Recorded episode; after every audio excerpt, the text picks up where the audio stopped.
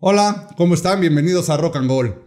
Este podcast que nace con toda la intención única y exclusivamente de entretenernos. Yo soy Víctor Gordoa Fernández, director del grupo Imagen Pública, y me da muchísimo gusto el poder presentar a quien me va a estar acompañando en este nuevo proyecto y que me da muchísimo gusto ya que gracias a ella conocí el mundo de los podcasts a Pam Grauri. Pam, es bienvenida. Cierto, no, había olvidado ese pequeño detalle, fíjate.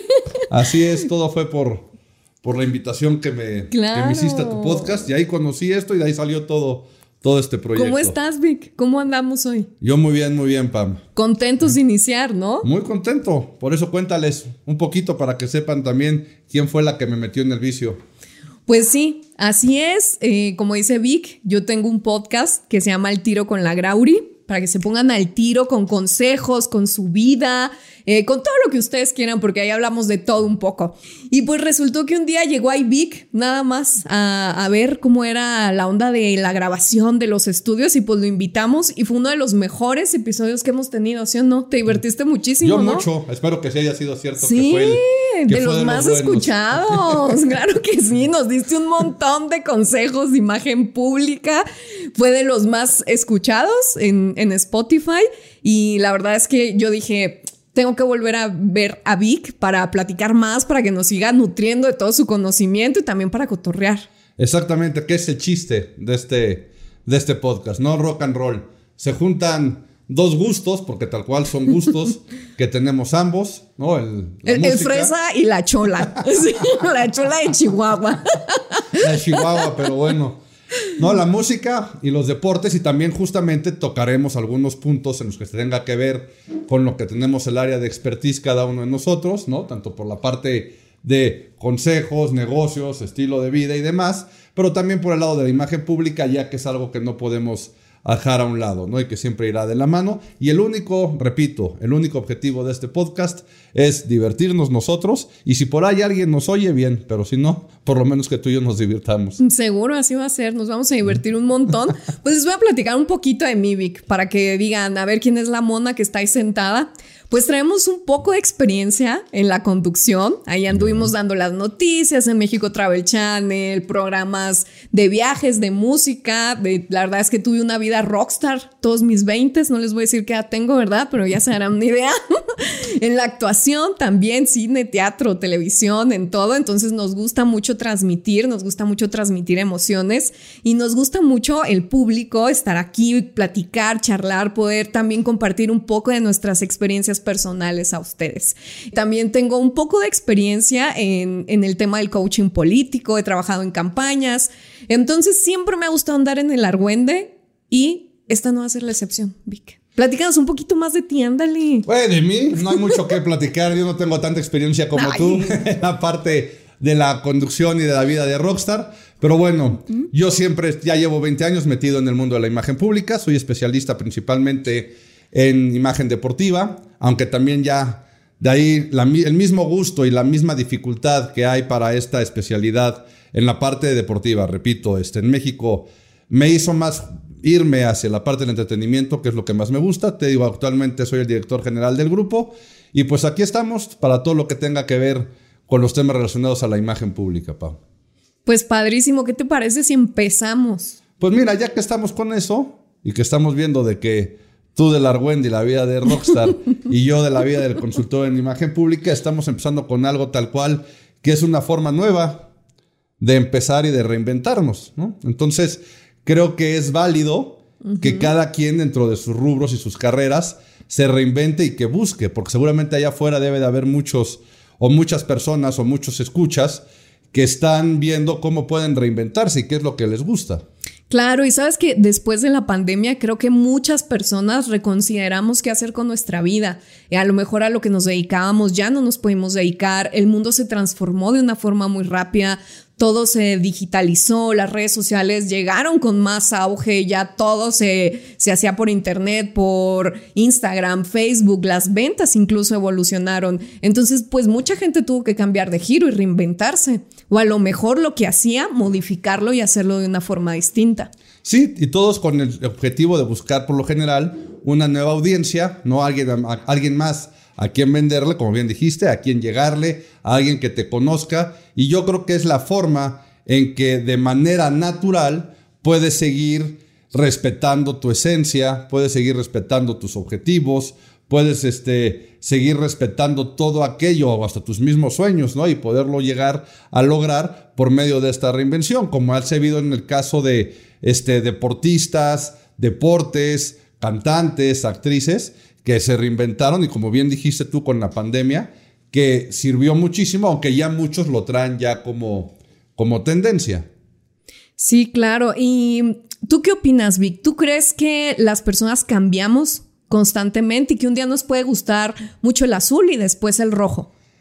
Así como que un día me, me dejó de gustar el azul y me gusta el rojo, no, no creo que podamos dar ese, ese bandazo, ¿no? Te digo yo dentro de mi, dentro de mi creencia, ¿no? De lo que yo creo y, y me imagino que puede llegar, que puede llegar a suceder, pero sí creo que lo que antes te gustaba, de repente digas, y ya no me gusta tanto, o ya lo siento un poco más anticuado. O ya no me hace feliz. Exactamente, no, ya no, ya no se identifica. Ya no se identifica conmigo, o al revés, cosas que a lo mejor siempre te han gustado, tú no sabes por qué, ¿no? Y lo podemos ver como algo de casualidad, que de casualidad no tiene nada, y si nos da tiempo profundizaremos un poquito más, pero que no tiene nada de, de pues de fortuna, sino que han sido evoluciones que se han dado de manera natural, de manera coherente, que hace que nosotros nos sigamos identificando. Claro. Al igual que de repente eh, puedes llegar a ver, no sé, en el caso de mm, un cantante, vamos a suponer, que te gustaba mucho y eso que dices, no, es que ya como que me dejó de gustar, la realidad es que te dejó de gustar lo que estaba haciendo, pero porque no se supo adecuar a cómo, a cómo te enganchó cuando te enganchó. O a lo mejor te enganchó de churro, ¿no? Como hoy por hoy que te tiene, que te tiene enganchado peso pluma. Puro peso pluma, pariente, ya sabes.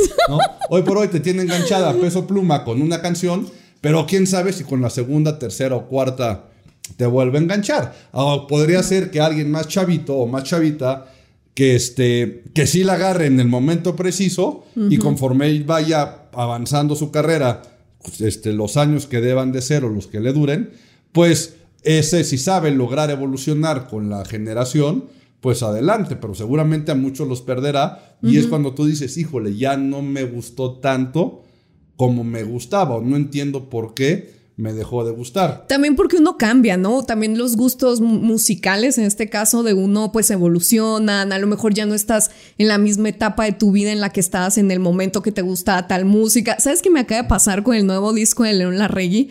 Lo escuché y dije, ay, me la estoy pasando muy raro, ¿no? Se me hizo como que muy depresivo y qué raro me la estoy pasando. Era como que muy oscuro, muy down. Y dije, no, definitivamente yo no ando en este mood ya de, de, música, ¿no? A diferencia de otros discos en los que he estado muy padre. en el que está León Larregui siempre? Pues es que así pues es. así es. Es, como down, es como, es, como raro, ¿no? Exactamente. O sea, y siento que yo ya pasé como que esa época, ¿no? Esa etapa y por eso ya no me siento tan identificada. Pero Vic, a ti te encanta la Fórmula 1. Me gusta y es un ejemplo muy bueno de reinvención, ya que la realidad, bueno, no sé tú qué tanto. Es más, vamos a ver ya que dices de agarrar gustos momentáneos o no. sí. Deja tú que te guste, no, porque no me tienes. O sea, puedes contestar, no, la verdad no me gusta, pero. ¿A partir de qué época o qué años has oído hablar más de la Fórmula 1? ¿De cuando eras mucho más chica o a partir de hace unos cuatro o cinco o seis para acá?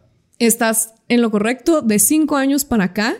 Para mí, honestamente, ya se me hizo como una moda, ¿no? O sea, una moda de irte a tomar la foto como el mame este. Exactamente. De ir a tomarte la foto, de decir que estás en la Fórmula 1. Y yo, mira, de tanta gente que uno conoce y que ves en redes sociales y a lo mejor gente que tú le hablas, solamente conozco una persona y es mujer que es fan de la Fórmula 1. Sí, seguramente la agarraron desde chavita, ya sea por tradición familiar o por su papá, por su o hermanos o por lo que sea, no que la conocía, pero a ver, fíjate, ya, ahorita a lo mejor si lanzamos la pregunta, no sé si este, mucha gente nos podrá contestar o, los verdaderos este, fanáticos de la Fórmula 1 lo sepan. Pero ahorita vamos así a bote pronto y seguimos tú y yo. Nombre de uno de los pilotos más famosos de toda la historia de la Fórmula 1. Hamilton. ¿De cuánto para acá es Hamilton? No, pues, eh, ¿qué? ¿15, 20 años? ¿No? Es Ay, Unos 10 años. ¿Unos sí, 10 más años? O menos, sí, ¿Sí? como unos 10. Pero a ver, ¿te ha- ¿has oído hablar de Ayrton Senna? No, no, querido. ¿No? No, muy apenas del Checo Pérez y eso porque es mexicano. De Michelle Schumacher. Ah, claro, sí, de Schumacher. sí. De Schumacher, sí. Sí. Ahora, no te vas a confundir de Schumacher. Porque si es el Schumacher que viste hace poquito, o que has oído hablar de hace poco para acá. Es el hijo, ¿no? tengo noticias, Sí, exactamente. porque Es su el papá hijo. está parapléjico, no sé Eso, qué le pasó. Lápido, ¿eh? Sí. Hasta eso, mira, hasta eso no eres tan, No, tan, tan, no. tan para acá, ¿no? Tan neófita, no. Así. No, no, no, neófita, pero fíjate. De Ayrton Senna no has oído hablar de él nunca. No. Bueno, es uno de los pilotos, digamos, más respetados e icónicos y demás que murió en un accidente dentro de un gran premio, ¿no? Y se quedó como icónico, pero la realidad es que ahorita todo el mundo está con eso. Evidentemente, si ahorita te digo, Checo Pérez, por favor dime lo que todo el mundo dice de Chequito. ¿Puedes contestarme o no me puedes contestar? Ay, es que, ¿sabes qué? Se me vino a la cabeza su papá. No, pensé que ibas a contestar lo que todo el mundo contesta Nos del viejo van a sabroso. censurar No, aquí. Yo creo que no te dio... Ahí yo creo que te dio un poco más de pena contestar lo del viejo sabroso. Pero sí, o sea, ahorita es... Este, la Fórmula 1 tiene un gran auge, pero la realidad... Y ya hablando este, en temas que nos competen un poquito más, es porque la realidad es que fue un deporte que supo evolucionar. Fue un deporte que evolucionó porque se dieron cuenta que con la administración pasada perdieron más de 100 millones de televidentes. Tú que estuviste metida en el mundo de la televisión y que sabes lo que significan los ratings y demás, imagínate lo que es perder 100 millones de, de, este, de gente o de aficionados que te están viendo y que te están consumiendo. Claro, el las dinero, las pérdidas, claro, son, totalmente. ¿no? Los patrocinadores que se van. Todo, Todo. todo, todo, todo. Y lo que pasa es que dejó de ser un deporte atractivo. La verdad es que a cualquier persona, y hoy por hoy, eh, o sea, independientemente de que la gente lo conozca más, este, la gente dejó de verla o la gente consideraba que qué aburrido estar viendo coches dar vueltas y que no tenía nada de atractivo. Y si lo ves fríamente, Así es. así es. Exactamente. Sí, así es. Si lo ves fríamente, así es. Pero, ¿qué fue lo que hizo que la Fórmula 1 tuviera el storytelling? Que realmente conocieras a los pilotos, que conocieras a los equipos, que supieras quién es quién, o que a lo mejor de repente te enteraras de lo que estaba pasando a lo mejor en la pista entre el lugar 13 y el lugar 14, cosa que a nadie le importa en una transmisión, pero que a nosotros como aficionados, muy aficionados o villamelones o nuevos, da lo mismo, porque al final del camino a la nueva administración o a los, a los, a los nuevos dueños, perdón, de la Fórmula 1, yo creo que les tienes sin cuidado, es qué tan nuevo o viejo eres. Ellos lo que quieren es que los consumas. Claro. Pero ¿cuál crees que fue el punto que hiciera que ya nos interese ver una carrera y que por lo menos conozcas a la gran mayoría de los pilotos y los equipos? No sé, su equipo de marketing. Tiene que ver, tiene que ver. Pero a ver si te suena, ¿has oído hablar de la serie de Netflix Drive to Survive? Ah, claro, sí. No la he visto. La verdad es que no la he visto. Pero has oído hablar de ella. Sí, ¿La has visto anunciada totalmente. y demás? Bueno, Siempre me aparece ahí. Esa serie es el storytelling. Esa serie te muestra en cada uno de los capítulos, les tienes sin cuidado quién ganó o no cada carrera. Lo que hacen es un documental de toda la temporada en la que te van contando historias de los equipos, los ingenieros, el pique que traen el uno con el otro, al que ya corrieron de tal equipo, el que va a cambiar, y eso es lo que hace que nos envuelva. Claro, porque como que detrás de, de todo este show, ¿no? Por así decirlo, de la Fórmula 1, hay datos muy interesantes. Sí, claro. Eh, yo no sabía que en cada equipo o en cada escudería, se le dice, Ajá. puede haber hasta 600 personas. Y solamente vemos en la pista, no sé cuántas, 15 si mucho. A lo mucho, yo creo. A lo ¿no? mucho en, cada escudería y que estas personas están capacitadas para poder cambiar un neumático en tres segundos. ¿Ah? O sea, imagínate el nivel de fregonería que son estos sujetos. Sí, los y- entrenamientos que llevan Exacto. y todo, que son unos superatletas también. Pero fíjate que es lo, o sea, cómo está esto de, o lo que podrá llegar, llegar a sonar chistoso, por decirlo de alguna forma, es como una estrategia para evolucionar y para tener más este, audiencia de todo tipo, sea presencial, porque también la venta de boletos disminuyó enormemente y hoy por hoy hay gente dispuesta a pagar miles de dólares. Entonces, solamente tenemos que ver y a ver si lo podemos checar por ahí. Pero creo que evidentemente el dato que voy a decir ahorita sí es, es el real, pero el, gran premio más caro va a ser el de Las Vegas. Y creo que si no, me, o sea, si no estoy errando, creo que está alrededor como de los más de los 50 mil dólares. Uy, Dios. Los tres días. ¿Ok? Creo. Oye, pero la supieron hacer muy bien, ¿no? O sea, supieron cómo posicionar la Fórmula 1 para un tipo de personas, de gustos y de poder adquisitivo alto. Sí, por supuesto, ¿no? O sea, porque tú al, al ir a un evento de estos, Eres de caché. No, pues ojalá con lo que dices tú, pero no soy tú. O sea, tú si vas a uno de esos. Nunca he ido, querido. No he ido, no, yo tampoco. Yo tampoco. Y no pienso, y la verdad difícilmente pienso pagar más de 50 mil dólares, eh, digo, en el, en el, hablando del más caro, ¿no? Que es Las Vegas. Pero fíjate, o sea, se han ido, han ido sabiendo buscar los lugares en donde más va a jalar. Miami, no sé si has visto las imágenes del Gran Premio de Miami pero ahí sí, como dices tú, es el mame a todo lo que da. ¿No? El de, bueno, el de México ni se diga. Es el rey del. Es el rey del bluff. Del, bluff, ¿no? Pero. Digo, al final del camino, pues la gente lo que quiere es eso, ¿no? lo, que, lo, que están buscando es mucho más audiencia sin importar cómo te lo consuman. Pero fíjate, ¿no te hubiera gustado a ti? O es más, te lo voy a plantear al revés. ¿Comprarías algo Vamos a suponer que estés dispuesto a hacer la inversión. A ver, venga. ¿Cuántos son 4.4 billones de dólares? Mucho dinero. Mucho dinero. Cosa que no podemos ni siquiera dimensionar, en ceros, ni en qué compraríamos, ni qué haríamos. ¿Ok? Bueno, la, la empresa que compró la Fórmula 1 la pagó en 4.4 billones de dólares. ¿Ok? ¿Sabes cuánto vale actualmente con todos los cambios, con las nuevas, este, con todo este derrame que le trajo también gracias a la serie que estábamos hablando, a el cambio de reglas, a que, por ejemplo, tú sabías que los equipos no podían manejar redes sociales, no podían tener redes sociales. ¿Por qué? Pues por una cuestión nada más de retrógrada, ¿no? De retrógrada, de querer cerrar el mercado, que nadie vea lo que hacemos, que nadie se entere. Y al revés, a la hora que le dan la vuelta y meten que puedan tener sus redes sociales, que va en manejo de esto, que va la alianza con Netflix y la serie de Drive to Survive, que los pilotos empiezan a ser cada vez más visibles. Échale cuánto cuesta hoy por hoy si tú la quisieras comprar. Más. 15. Más. No, no puede ser. 22. Casi 22 billones de ah. dólares. No más de 20 billones de dólares. Entonces, tú dime si fue negocio o no. Súper redituable. 4.4 los veíamos inalcanzables y los veíamos totalmente. Bueno, inalcanzables los seguimos viendo. más ahora. pero ahora métele. o sea, trata de dimensionar 20 billones.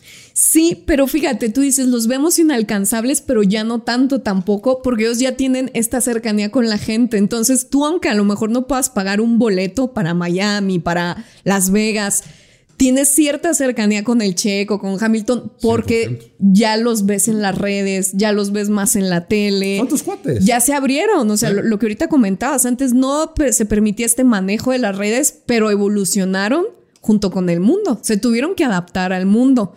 Tuvieron que reinventarse. Sí, pero eso fue una, o sea, no fue tanto por una necesidad, fue alguien que tuvo la visión. La visión. La visión. Pues sí fue una necesidad. También. Ah, no, claro, claro, la necesidad de hacerlo, sí. Pero yo lo veo más como Porque un perdieron, de visión. ¿Cuántos eh, televidentes perdieron, dices? Pues casi que era, fueron más de 100. Imagínate. no, no tanto televidentes, sino audiencia. Audiencia. la audiencia. La, bueno, sí, la audiencia que iba, porque dices que eran bien cerrados. poner en general o lo que viera. O sea, 100 millones de personas. Pero ahí los poco visionarios fueron los pasados. Sí. Los fueron los que no subieron a evolucionar. Que si nos fuéramos a, este, a productos, sé la historia también de Kodak, por ejemplo, ¿no? Kodak se murió porque a la hora que viene la fotografía digital, ellos no saben evolucionar, siguen con el rollo de que los... Ahora, sí que siguen con el rollo de los rollos, ¿no? Y de la de la fotografía analógica y si bien, o sea, si mal que bien, hoy está de moda por cuestión retro y otra vez tiene su encanto el revelar una fotografía, la realidad es que Kodak se fue a la quiebra por eso. Entonces, Ahí también un poco la reinvención, yo la veo con una cuestión de, de, de visión. ¿no? Con una cuestión de visión, porque si tú te quedas en el que yo ya soy, o ya fui, o ya me voy a quedar en mi zona de confort, pues va a venir el de atrás y te va a poner el trancazo. Por eso a lo mejor muchas veces es mejor intentarlo y fracasar a quedarte con la duda de, ¿qué hubiera hecho si hubiera sido yo él, ¿no? O qué hubiera pasado este, si yo lo hubiera hecho y no me atreví. Entonces también yo creo que gran parte de la evolución tiene que darse de esa manera y en el mundo de la música también pasa, también pasa mucho, ¿no? ¿Cuántos casos de grupos no has visto que han ido evolucionando con su audiencia, cumpliendo los objetivos? Pero que también tienen que empezar a voltear a las nuevas generaciones para poderlo agarrar. Y de esa forma siguen estando vigentes y siguen evolucionando. Claro, ¿sabes a mí quiénes me encantan? Y creo que es un ejemplo genial, Los Ángeles Azules.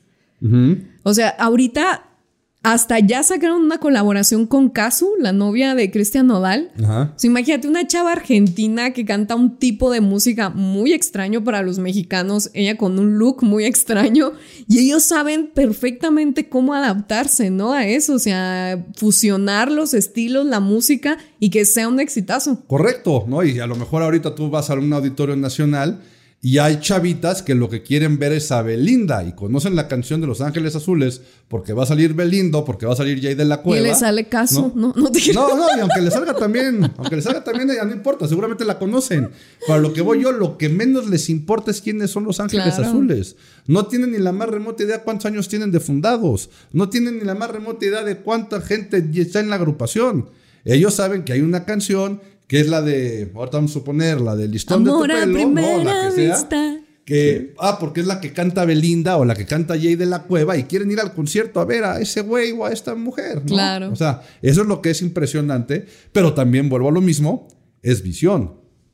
Es visión y no saber, este, perdón, no haberse dejado este, ya creérselas, porque para el mm, caso de que son famosos y de que son Los Ángeles Azules. Sí, quedarse con, su, con su mismo público, ¿no? Que también es como un tipo de público. Y no, ellos dijeron, nos vamos con Belinda, nos vamos con los rockeros, nos vamos con los raperos, nos Exacto, vamos, a, vamos Exacto. Vamos a hacerlo y, este, y por ahí nos vamos, ¿no? Que si nos vamos también con eso de, de reciclar, bueno, ni se diga los 90s Pop Tours y todo este tipo de giras, ¿no? Que también ya le salió por ahí la competencia, que la verdad no tengo ni idea cómo se llama.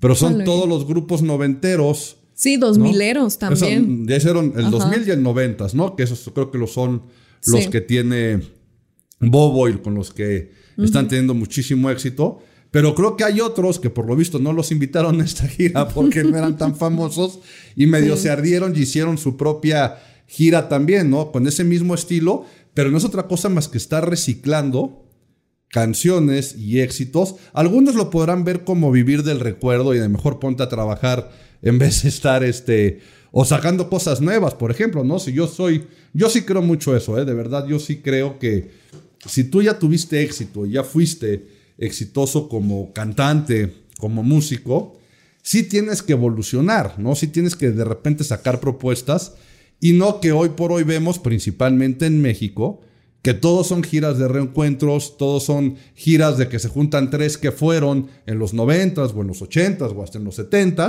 y se vuelven a juntar para volver a cantar la misma maldita canción. Que es, o sea, que cualquiera lo puede ver como eres un ardido y ya te hubiera gustado a ti tener ese One Hit Wonder, o a lo mejor no One, a lo mejor 20 si quieres, ¿no? Hit Wonders está maravilloso, pero dónde está la evolución y dónde está la reinvención. O sea, ¿por qué una... Y ahorita van a decir, sí, Víctor, no jodas, ¿no? Una cosa es un, un artista mexicano y una cosa un artista internacional, pero son iguales, tienen buena voz, hay buenos compositores, hay buen trabajo. Pero ¿por qué una Madonna sí evolucionó con su público y de ser la que escandalizó a todo mundo, se metió con la religión, este, llegó a ser la reina, la reina del pop. Luego resulta que se casa, se embaraza, pero casualmente en el momento que está embarazada y que tiene chavitos, saca un libro y un disco para chavitos. Y ya una vez que crecen empieza a evolucionar y ella va evolucionando con las necesidades de su audiencia, ¿no? Que es un punto importante en cuanto al dinamismo, hablando en términos de imagen pública, del dinamismo de la imagen, pero por eso tiene éxito, por eso se va reinventando en estas palabras que estamos diciendo. Algunos lo podrán ver como que no es reinvención, otros podrán ver como que es una evolución, ¿no? Porque si comparamos, ok, dijiste la Fórmula 1, pero porque estaba quebrada y la agarró otro y lo levantó. En el caso de una persona, de un artista, de un deportista, esto es difícil verlo, ¿no? Yo creo que podría ser difícil verlo como de que, ah, ya estaba fregado y de repente agarró a alguien más y le puso una varita mágica y hizo un negocio. Pues mm, mira, es que no sé si estoy muy de acuerdo con lo que comentas de los 90s Pop Tours y los 2000 porque mm, creo que también es válido que si tuviste un momento de gloria y ya no lo volviste a tener por cierta circunstancia de tu vida, está bien que lo aproveches de nuevo. Digo, si está la oportunidad, lo aprovechas. 100%. Y, y, y, pues si tienes un beneficio de eso, genial, ¿no? A mí me llama la atención que sale esta muchacha linda que pues las nuevas generaciones no se han de acordar, no tienen ni idea porque tuvo dos, tres éxitos y se murió, o sea, se murió muy joven. Bueno, no se murió literalmente, pero desapareció muy joven y está en este, en este tour, ¿no? Y yo la vi, la verdad es que me dio mucha alegría de verle y decir, uno, porque me recordó, eh, pues cuando yo era una niña, ¿no? Que escuchaba sus canciones, dije, mira qué, o sea, qué buena onda que la chava esté agarrando esta oportunidad para pues trabajar más, a lo mejor si ya no le iba bien económicamente, porque después la gente cree que los artistas y los Regresa cuando ya no tienen lana. Ajá.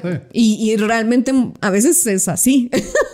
muchas muchas veces es así, ¿no? Entonces digo, qué bueno que aprovechen la oportunidad y, y pues... Eh, se aprovechen del momento, ¿no? No sé si es una reinvención, porque como tú dices, a lo mejor reinventarte es hacer algo distinto. creo que viene un poco de la mano, ¿no? Como, y creo que viene un poco también de la mano con la evolución, de no ser la misma persona o no estar en el mismo lugar, porque puedes evolucionar, ¿no? Y creo que también de eso se trata mucho la vida. Eh, también ahorita comentabas los deportistas. Los deportistas son un claro ejemplo de reinventarse y de evolución. a ellos no les queda de otra. Esa es la un poco, bueno, es, un buen es como yo lo veo, ¿eh? O sea, mi punto es, claro. a, un a un artista puede seguir evolucionando. Sí, ahorita yo te puedo decir por qué los Rolling Stones, por qué Paul McCartney siguen ahí, y cualquiera me puede decir, Víctor, si vas al concierto de los Rolling Stones o vas al concierto de Paul McCartney, son las mismas malditas canciones desde hace 20 años las que toca. Sí, pero Paul tiene colaboraciones con que Lady Gaga, con Exactamente, ¿no? Kanye van buscando, van buscando hacer colaboraciones. De repente los conciertos invitan, van tocando nueva gente. Ahora, quiero ver a cualquiera de los detractores que me dicen que no joda, que porque si voy a un concierto de los Rolling Stones voy a oír lo mismo o al de Paul McCartney. Quiero ver que cualquiera de esos que les guste ese grupo, o el grupo que me digan, ¿eh? no esos, Cualquier, no, no los que dije yo ahorita, sino cualquier grupo que les guste a ellos, que tú pagues un boleto y no toquen ni una de las canciones que fueron éxito y te toquen el nuevo disco que sacaron hace una semana y vas a ver la mentada de madre que les pones. Claro. Y vas a decir que fue el peor concierto de tu vida porque no tocaron las A, B, C y D. Entonces, evidentemente, la gente quiere oír ese tipo de canciones. Estoy de acuerdo contigo con lo de con lo de los artistas que tienen que aprovechar el éxito que tuvieron en su momento. Pero si también ya tuviste ese boom y ese auge de pegarle la nostalgia y que la gente compre un boleto por irte a ver por eso, pues aprovecha y a lo mejor avítate un disco nuevo. Claro, aprovecha el momento, exacto, y saca nuevo material. Este, iba, a decir este Bad Boy, pero no es Bad Boy, o sea, cualquier boy band, perdón, cualquier boy band de las que están ahorita en, el, en los tours estos o de niñas o una cantante o lo que sea, si ya tuviste la suerte de que alguien te pegó otra vez el empujón, pues aprovechalo y trátalo de capitalizar. pero la gente, es que también la gente somos bien rara, ¿no? Porque fíjate que yo el año pasado vi a los Bastrix Boys Y, cantaron dos que tres canciones más nuevas relativamente. No, no, no. Se está enojada así. ¿Por qué desperdician el tiempo con esas canciones y no tocan las de antes? ¿no? Eso es lo que voy. Entonces ellos quieren hacer música nueva y ya no es aceptada igual. A lo mejor porque ya no se, o sea, ya no se consume, pero porque nos mal acostumbraron. Claro. Porque repito, artistas internacionales ahí siguen vivos, pero ya nos desviamos con la diferencia. a que un deportista sí tiene fecha de caducidad y o se reinventa o, se reinventa o, ahí sí muere, ¿no? Claro. Porque a menos de que hayan ganado un dineral en toda su carrera, ¿no? Y es otra cosa, ¿eh? que la hayan sabido invertir, porque hay gente que ganó un friego de dinero y, se está lo de hambre, tomaron, ¿no? se lo fumaron, se Y lo gastaron en de hambre, mujeres. Pero tienen que reinventarse. Y de ahí vienen los casos de comentaristas de deportes, de entrenadores, de este. De. Ah, sacan sus propias líneas, ¿no? El caso que platicábamos hace, hace unos minutos, tú y yo, de, de George Foreman, ¿no? Por ejemplo, un exboxeador que se va por la línea de los asadores y los grills y eso, y hoy por hoy tiene una cadena desde hace muchos años, pero es una cadena y una industria ya enorme en torno a la cultura del barbecue en Estados Unidos, ¿no? Entonces, por ahí se reinventan y por ahí se van, o que de repente salen de actores y tienen que estar buscando esa evolución Claro. para poder lograr el seguir sobreviviendo y es lo que yo creo que le da muchísimo valor a una carrera, el saberte reinventar y en lo personal, ¿eh? o sea, ya también un término personal, como hablábamos al principio, o sea, es donde yo creo que le das el valor a las cosas. Ahora, no dudo que también este, en un momento malo que todos podemos tener o hemos tenido momentos malos, ¿no? Los que creemos que ya no, que ya no tenemos para dónde jalar, que ya creemos que se nos acabó la carrera profesional y demás. Si alguien llega y tiene la suerte de que te da un empujoncito, pues sí, aprovechalo, pero agárralo como inercia. Y es donde la gente se puede reinventar, hacer cosas, cosas nuevas. Fíjate que uno de mis casos favoritos de reinvención en deportistas es La Roca. Porque él de ser un peleador, Ándale, no un ándale. luchador, era luchador. luchador. eh, como ahorita es uno de los actores mejores pagados de Hollywood y El ha hecho una carrera como actor tremenda y sigue estando vigente. Y, exacto, y realmente pues no es actor, ¿no? Siempre es el mismo personaje, siempre es Sí, él. sí, sale de The Rock, siempre sale de The Rock. Exacto, es él en todas las películas, pero él como supo aprovechar todas las circunstancias para hacer una carrera tan prolífera cuando los actores batallamos tanto para, para poder hacerla, ¿no? Para poder cimentar eso. Él como fue inteligente y no se fue por, pues por un camino o malo, ¿no? Como tú decías, que se gastan el dinero o dedicarse, no sé, a ser comentarista de la WWE o, ¿sabes? Algún tema así. ¿Cómo Sí, le pegó un giro. tuvo esa visión, ¿no? o sea, a lo mejor fue un 100%. golpe de suerte o lo que haya sido, pero grandísimo ejemplo de reinvención. Y tienes la contraparte que tenemos aquí en México. Sabes que a mí me da una tristeza leer la historia de este Sergio Cabañas, el Ajá. futbolista, exfutbolista, que como tuvo la mala suerte de que le pegaran un tiro en la Ah, cabeza. Salvador, Salvador, no Salvador. Sí, perdón. Salvador, Salvador, sí, Cabañas. Cabañas. Y, y cómo ahora, pues el chavo perdió toda su carrera como, como futbolista y no supo, eh, pues, cómo arreglar un poco su camino y hacer algo que tuviera que ver con el deporte o algo. Y ahorita trabaja en una panadería de su familia. Sí, caray, pero ahí también fue también en el estado, yo creo mucho, no en el que quedó. O sea, también el estado físico no le da para mucho, aunque también ya con ganas de, de pues volver a tener esta reinvención o demás, a lo mejor no sé. No sé qué espera para que alguien se ponga a hacerle a lo mejor algún tipo de conferencia, algún Exacto. tipo de plática, algún tipo Exacto. de oye aguas en lo que te metes, este, ve lo que me pasó a mí. Yo qué voy a saber. Me ¿no? encanta que hagas lo de la conferencia, porque a lo mejor me voy a ver muy, muy sangrón al comentar esto, pero que también son casos de reinvención. Todos estos eh, personajes que salen en las redes sociales dando discursos de vida, motivadores, eh, estos coaches de vida, ¿no? Que hay tanto, hay un pelón, un güero, que no voy a decir nombres. Ellos realmente estudiaron en el CEA y eran actores. Uno quiso ser cantante, quiso ser actor, quiso ser productor, nada le pegó. Y él quería ser famoso, ¿no? Hasta que empezó a hacer videos hablando de Dios y hablando de motivación personal y lo consiguió. Y ahora es conferencista. Mira, eso está padre. Eso está muy padre. Si es coherente y lo hace, que bueno, ¿no? Se vale dar conferencia y que sea coherente. Ahí te está riendo, no sé No, qué tanta no, no. coherencia haya. Hay casos, nada. hay casos de que son más payasos y es pura baba de perico. Y esos en algún momento se les va a querer el teatrito. Claro. Pero siguiendo con la cuestión de los deportistas, son un gran ejemplo, sobre todo los que realmente fueron exitosos. Por eso se dedican tanto a dar conferencias, porque ellos ya saben lo que es, por ejemplo, el esfuerzo, La disciplina. motivación, la disciplina, el este, luchar por un objetivo, el todo el sacrificio que tienes que hacer de no ver a familia, de a lo mejor al principio ganar muy poco dinero, cambiar de ciudades, etcétera, Claro. para hacerlo. Entonces, por eso ellos también muchos optan por el camino de esa reinvención o ese, esa evolución de, de sus carreras y seguir teniendo o manteniendo su imagen pública el ser conferencistas y escribir libros. También depende mucho de cuál sea tu esencia. O sea, ¿qué quieres? No es de que, ah, como yo ya fui famoso, voy a dar conferencias y voy a escribir un libro. No.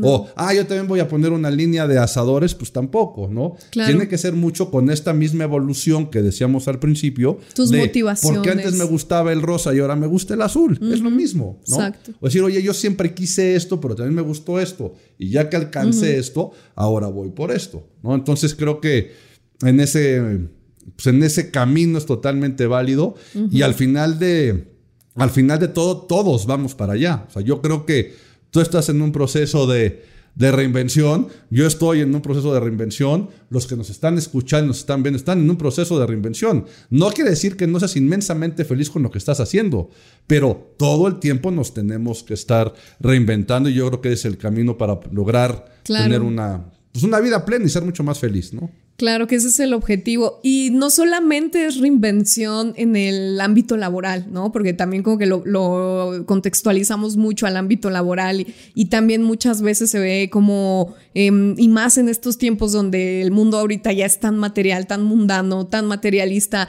también hay muchas reinvenciones espirituales y creo que también es un punto muy importante, emocionales.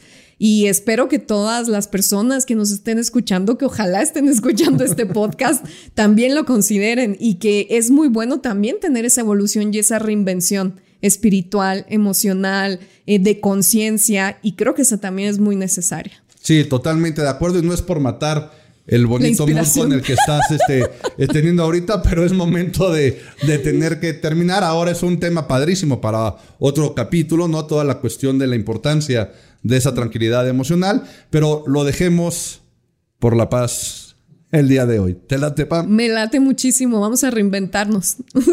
Pues perfecto. ¿Tus redes sociales, Pam? A mí me pueden encontrar en todos lados como arroba Pamela Grauri. Y ahí me pueden encontrar como Víctor Gordoa F. También pueden encontrar Rock and Gold en todas las redes sociales. Pam, muchísimas gracias por este capítulo. Ay, gracias a ti, Vic. Genial estuvo hoy. Si les gustó este, este episodio, denle like o compártanlo. Este, ya saben, por cualquier plataforma en la que lo estén viendo, por favor, háganos sus comentarios y díganos qué quieren escuchar. Nos vemos la próxima. Hasta luego.